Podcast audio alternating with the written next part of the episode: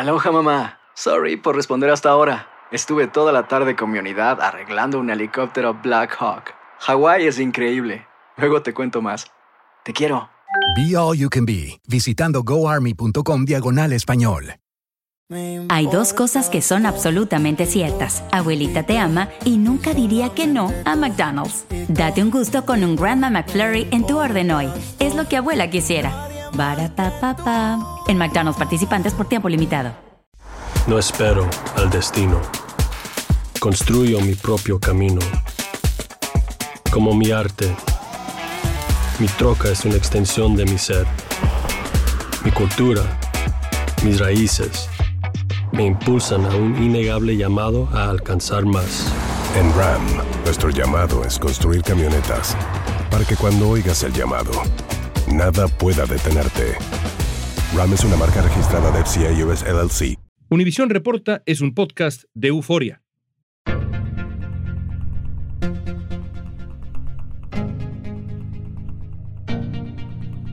Una auditoría estatal encontró que 144 mujeres fueron esterilizadas entre el año 2006 y el 2013 y más de 200 pasaron. Esta práctica de esterilizaciones forzadas no es algo del pasado y obviamente no ha parado. Bajo engaños o coacción, miles de mujeres han sido esterilizadas sin su consentimiento en Estados Unidos. Muchas de estas mujeres que fueron esterilizadas injustamente ya fallecieron. Sin embargo, el Estado quiere compensar con dinero a las que aún están con vida. California es uno de los estados donde ha ocurrido la mayor parte de estas histerectomías, mientras que las más afectadas han sido las mujeres inmigrantes. Nicole Kovac es profesora de la Facultad de Investigación de la Universidad de Iowa y se ha dedicado a investigar estos casos. Hoy nos va a ayudar a entender las dimensiones del problema de las esterilizaciones forzadas. Hoy es lunes 27 de marzo, soy León Krause, esto es Univisión Reporta.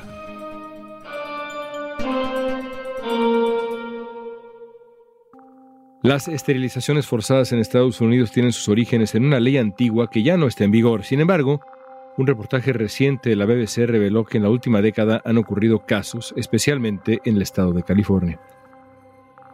Nicole, empecemos por lo básico en esta conversación. ¿Qué es una esterilización forzada. Cuéntanos. Sí, pues una esterilización es una cirugía que muchas personas quieren o necesitan. Y lo que pasa pues es diferente para las mujeres y los hombres, pero para las mujeres cortan las trompas y para los hombres es vasectomía. Y lo importante es que si uno persona recibe esta operación necesita dar su consentimiento completo.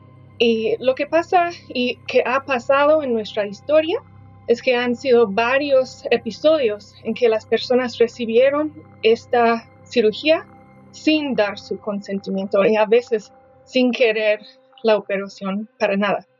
Hablemos de la ley de eugenesia. ¿Qué es la ley de eugenesia? ¿Qué fue? Me sorprendió francamente cuando leía la información para este episodio de Univisión Reporta, no tenía yo idea que había existido esto. Aquí en Estados Unidos, ¿qué fue?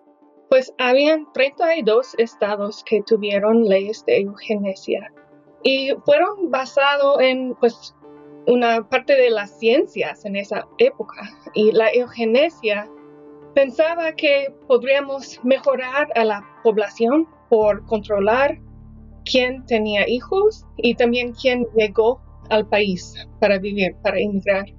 Y lo que pasó es que los 32 estados pasaron leyes que dijeron que el estado podría esterilizar a personas que se consideraba no apta para tener hijos.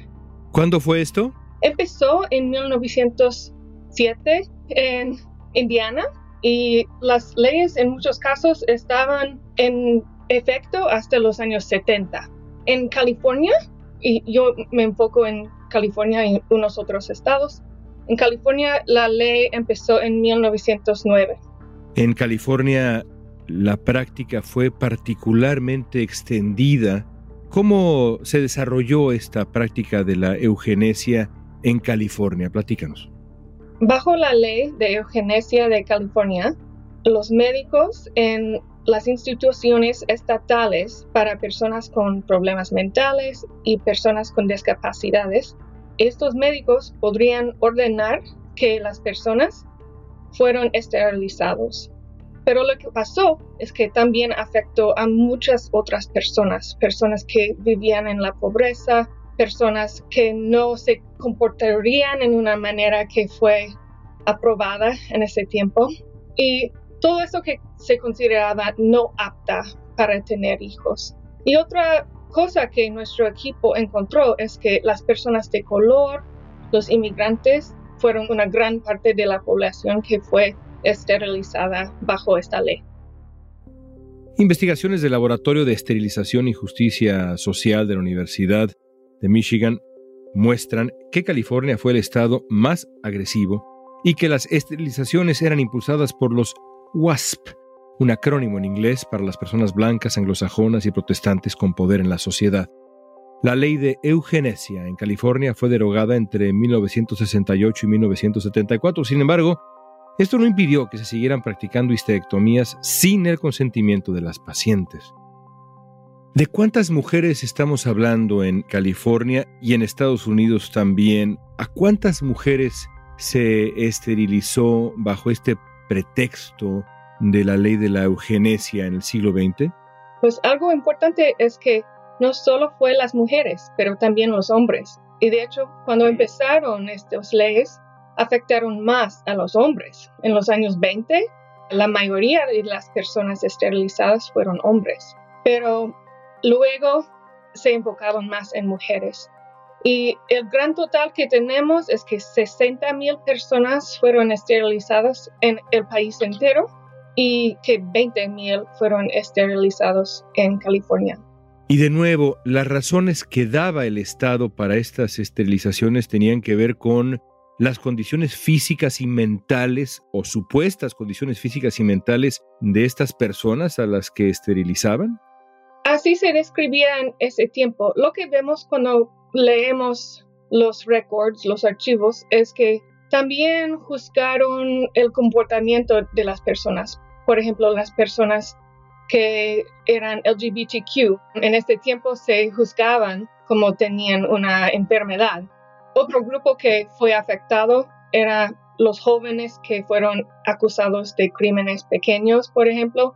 Eso se consideraba como una enfermedad. Entonces, estas personas también se convirtieron en blancos de esta política. Cometías un crimen pequeño y la respuesta del Estado era esterilizarte. Pues lo que dirían es que pues esta persona tiene un problema, es delincuente y necesita ir y vivir en esta institución estatal y una vez que estaba en la institución estaba elegible para esta esterilización forzada.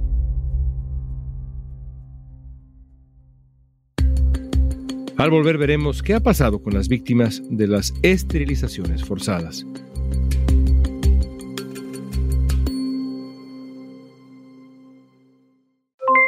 Aloha mamá, ¿dónde andas? Seguro de compras. Tengo mucho que contarte. Hawái es increíble. He estado de un lado a otro con mi unidad. Todos son súper talentosos.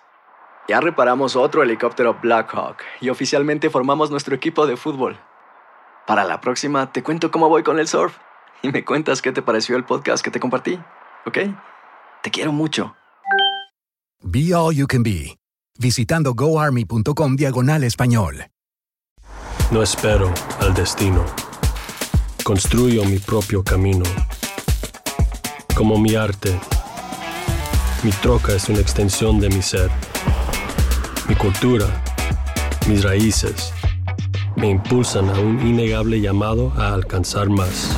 En RAM, nuestro llamado es construir camionetas para que cuando oigas el llamado, nada pueda detenerte. RAM es una marca registrada de FCA US LLC. ¿Qué tal amigos? Soy Sandarti y quiero invitarlos a mi nuevo gran show llamado Cash, el peso del dinero. Yo seré el conductor. Aquí están sus cuatro posibles respuestas, pero tendré como capitanes a Doña Lucha y Albertano. Ustedes van a tener que jugar debajo de esas cajas. Si responden bien, no corren ningún peligro, pero Si llegan a fallar, quedarían inevitablemente aplastados. El nuevo Game Show. Cash, el peso del dinero. A partir del domingo 9 de junio a las 8. Por Univisión.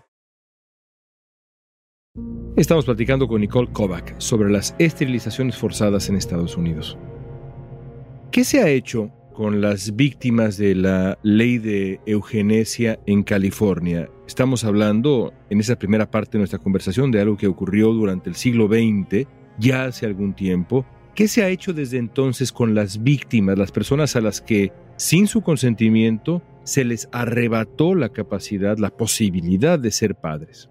Pues muchas personas vivían sin contar a otras personas o en algunos casos sin saber que habían experimentado esta operación. Y de hecho, no hay muchas personas que han hablado en público sobre su experiencia, pero nuestro grupo usamos los datos de los archivos de este programa y en 2016 calculamos que unos 800 personas sobrevivían en este día y hasta ahora estimamos que sobrevivían unos 330 personas. Y lo que pasó es que un grupo de activistas tomaron esta información, estas calculaciones, y empezaron a abogar que el Estado recompensa a las personas que fueron esterilizados por estas políticas. ¿Y eso ha ocurrido? ¿Estas personas han recibido alguna reparación económica por el daño que les hizo el Estado? Sí, pasó. Y el programa empezó hace un año, en 2022.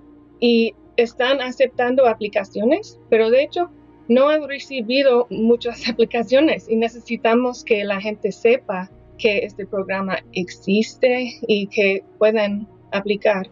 El primero de enero del 2022 entró en vigor un programa que busca reparar los daños causados a las víctimas de esterilizaciones forzadas en California. La iniciativa fue aprobada por el gobernador Gavin Newsom y cuenta con un presupuesto de 4,5 millones de dólares para las mujeres afectadas. Somos el primer estado en que vamos a dar compensación para personas que fueron esterilizadas en las cárceles sin autorización apropiada. En enero de este año se habían hecho 310 solicitudes, de las cuales el Estado aprobó 51 rechazó 103, descartó 3 por estar incompletas y aún estaba procesando otras 153. Ya se han aprobado pagos de 15 mil dólares a 51 personas. A las víctimas solo les queda este año para presentar su reclamo. Se siguen practicando esterilizaciones en Estados Unidos sin el consentimiento de mujeres y hombres. En este momento, 2023, se sigue haciendo esto. Las leyes que estudiamos en nuestro grupo ya no existen, pero todavía hay reportes que esterilizaciones involuntarias o forzadas. Hay muchos episodios de esterilizaciones forzadas en los Estados Unidos, incluso a mujeres indígenas, mujeres negras, mujeres puertorriqueñas. Aquí en Los Ángeles hay un hospital del condado donde habían muchas esterilizaciones sin consentimiento de mujeres mexicanas, inmigrantes. Y algo más reciente es que hay evidencia que en las prisiones y en los centros de detención de inmigrantes han habido esterilizaciones. Mujeres inmigrantes habrían sido sometidas a abusos médicos en un centro de detención de ICE en el estado de Georgia. Así lo confirmó una investigación de senadores demócratas y republicanos. En 2020 se reportaron esterilizaciones forzadas en un centro de detención del Servicio de Control de Inmigración y de Aduanas ubicado en Georgia. La denuncia fue hecha por una enfermera cuando detectó que en ese centro había una tasa alta de histerectomías. En este centro, en Georgia, la sometieron a procedimientos ginecológicos excesivos, invasivos e innecesarios. Entrando a esa cárcel dejamos de ser humanos y nos convertimos en números. De acuerdo con CNN, los legisladores pidieron investigar a ICE. Sin embargo, la institución alegó que se trataba de acusaciones anónimas y no probadas. Ha habido denuncias en los últimos tiempos, en esta última ola de estrategia punitiva estadounidense contra los migrantes desde el gobierno de Donald Trump y en los últimos años ha habido denuncias de esterilización de migrantes en centros de detención. ¿Tú como experta las encuentras creíbles? ¿Esto ocurrió? Sí, para mí parece creíble. Lo que hemos visto es que cuando hay instituciones con sin mucha supervisión external y con personas adentro que quizás no tienen muchos recursos para abogar por sí mismos, hay condiciones para esterilizaciones forzadas. Entonces, los reportes de Georgia, del centro de detención, allí reportaron que las mujeres a veces tenían cirugías que ahora dejaron de poder tener hijos y me parece creíble que eso podría pasar con el cuidado médico que existe en centros de detenciones.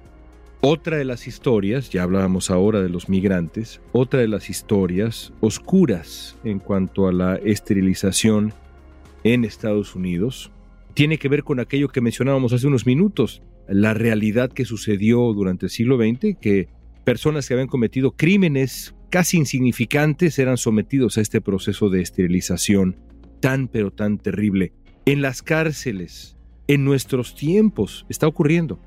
Hay evidencia en California. En 2013, unas periodistas reportaron que habían esterilizaciones involuntarias en las prisiones de California. Y desde ese tiempo han habido muchos reportes más. Y también había una ley para prohibir para siempre que harían esterilizaciones en las prisiones de California. Y hay algunos sobrevivientes que han hablado en público mucho sobre su experiencia de ser esterilizada en las prisiones para mujeres en California. Y esa ley de compensación aplica también a este grupo de mujeres que fueron esterilizadas mientras estaban en las prisiones de California. En la última década se han registrado al menos ocho esterilizaciones forzadas en la prisión para mujeres de Corona en California. Según la BBC, también hay registros de estos procedimientos en otros tres centros del sistema penitenciario estatal. Esto no es algo del pasado, esto no es algo que pues ay, fueron décadas, sino que es algo que actualmente pasa. Además, una auditoría reveló que 144 mujeres encarceladas en cuatro prisiones de California fueron esterilizadas entre 2006 y 2010. Otra investigación ofreció 100 víctimas más. La mayoría de las afectadas eran mujeres latinas y afroamericanas. Sí, las latinas tenían un 59% de más probabilidad de ser esterilizadas que cualquier otro grupo de mujeres y los hombres latinos tenían un 23% de probabilidad de ser esterilizados.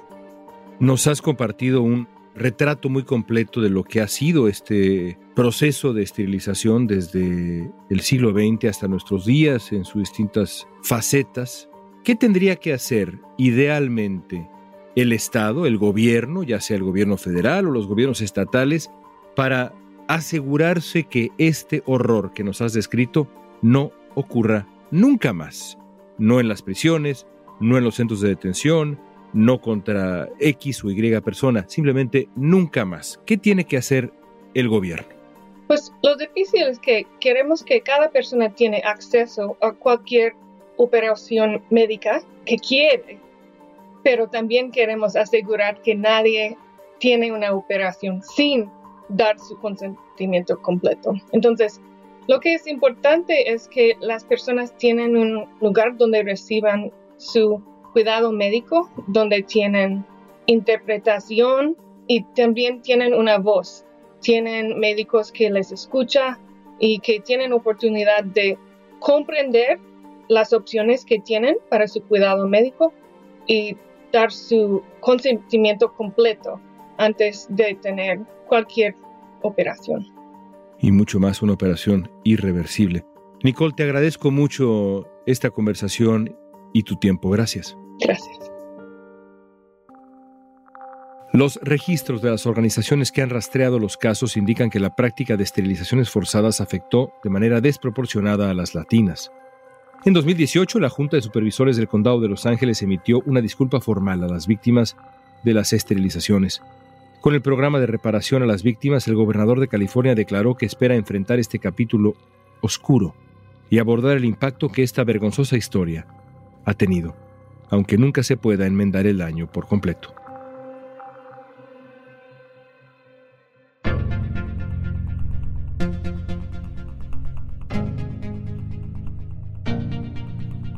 Esta pregunta es para ti.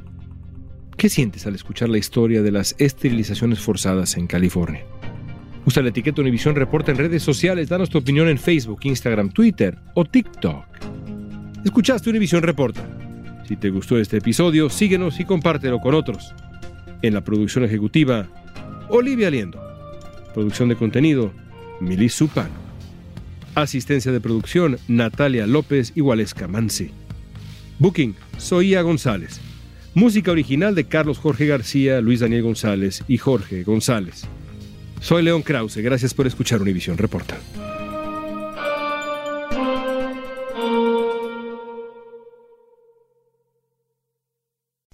No espero al destino. Construyo mi propio camino. Como mi arte, mi troca es una extensión de mi ser. Mi cultura, mis raíces, me impulsan a un innegable llamado a alcanzar más. En RAM, nuestro llamado es construir camionetas para que cuando oigas el llamado, nada pueda detenerte. RAM es una marca registrada de FCA US LLC. Artistas favoritos participan en este juego donde no pueden hacer ruido. Cero Ruido VIP, gran estreno, domingo 9 de junio a las 7 por Univisión.